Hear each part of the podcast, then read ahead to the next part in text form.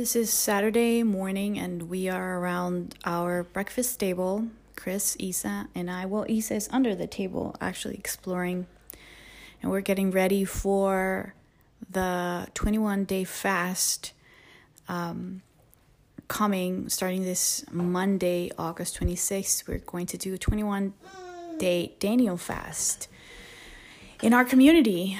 So I'm here with Chris, and I'm just going to ask him a few questions about it because I am stirred up. I haven't done one of these in a long time, and I'm excited for what can happen. So, what are your thoughts about the Daniel fast, babe? Um, I love Daniel fast because it's not water fasting, so it's a little easier, but it's still actually very hard. Uh, I love it because it provides focus. I think of Daniel in the in Babylon. He's he refuses to eat the meat because he wants he wants a sharp mind. He uh, there's probably various reasons he did that, but he um, and it's not wrong to eat meat or sweets. It's just that I love to feel more of the space in my soul when we cut certain things out. And So um, so that's one. Uh, and I'm just excited to hear from the Lord, to hear, to spend some long time before Him in the Word, uh, considering where we're at uh, personally in our in our family life, uh, in ministry, and also in the nation and in the world. Just uh, there's so many crazy things happening. You know, some of the things I'm reading on on Fox News and CNN. It's just it's really heating up. It's going to affect us uh, greatly in the years to come. So we need to, you know, Jesus said to watch and pray. That was his two his two remedies for all of the trouble, whether you're in good times or bad times it was watch and pray, watch and pray. Watch yourself, watch your family, watch your ministry, watch your community, watch your nation, watch the world, and always be prayerful. Pray without ceasing. First, First Thessalonians five says that. So I want to. I want to be a watchman.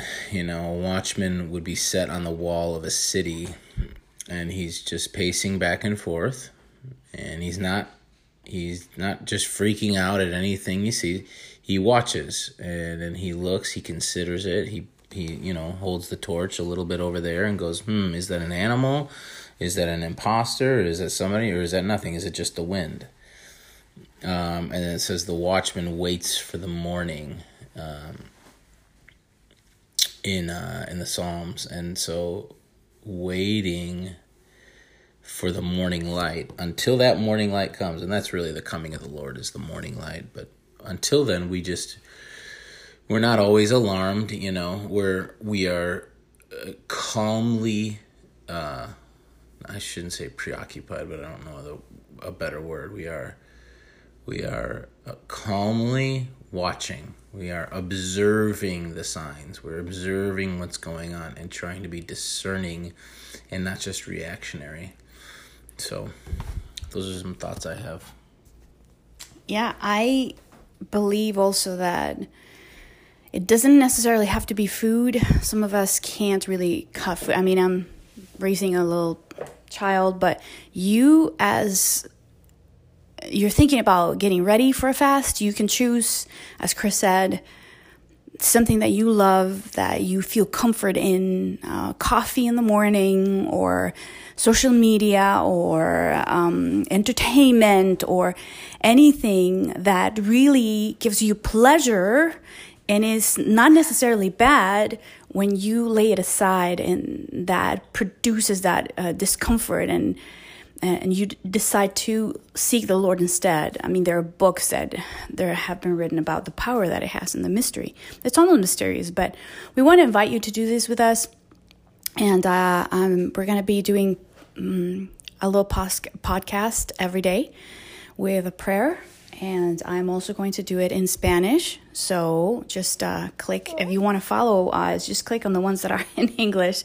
It's going to be very obvious um, that we're going to do every episode in Spanish as well um, for a Spanish audience. And I've been wanting to do this for a long time, and now it's a great opportunity. We are uh, excited about it, and so um, just um, be sure to let us know if you're having any insight about it, if the Lord's touching your heart, if things are happening. So we're gonna try to keep these uh, small audio bites short for every day so you can listen to it on your way somewhere. So, um, greetings from Kansas City. We don't have a jingle yet.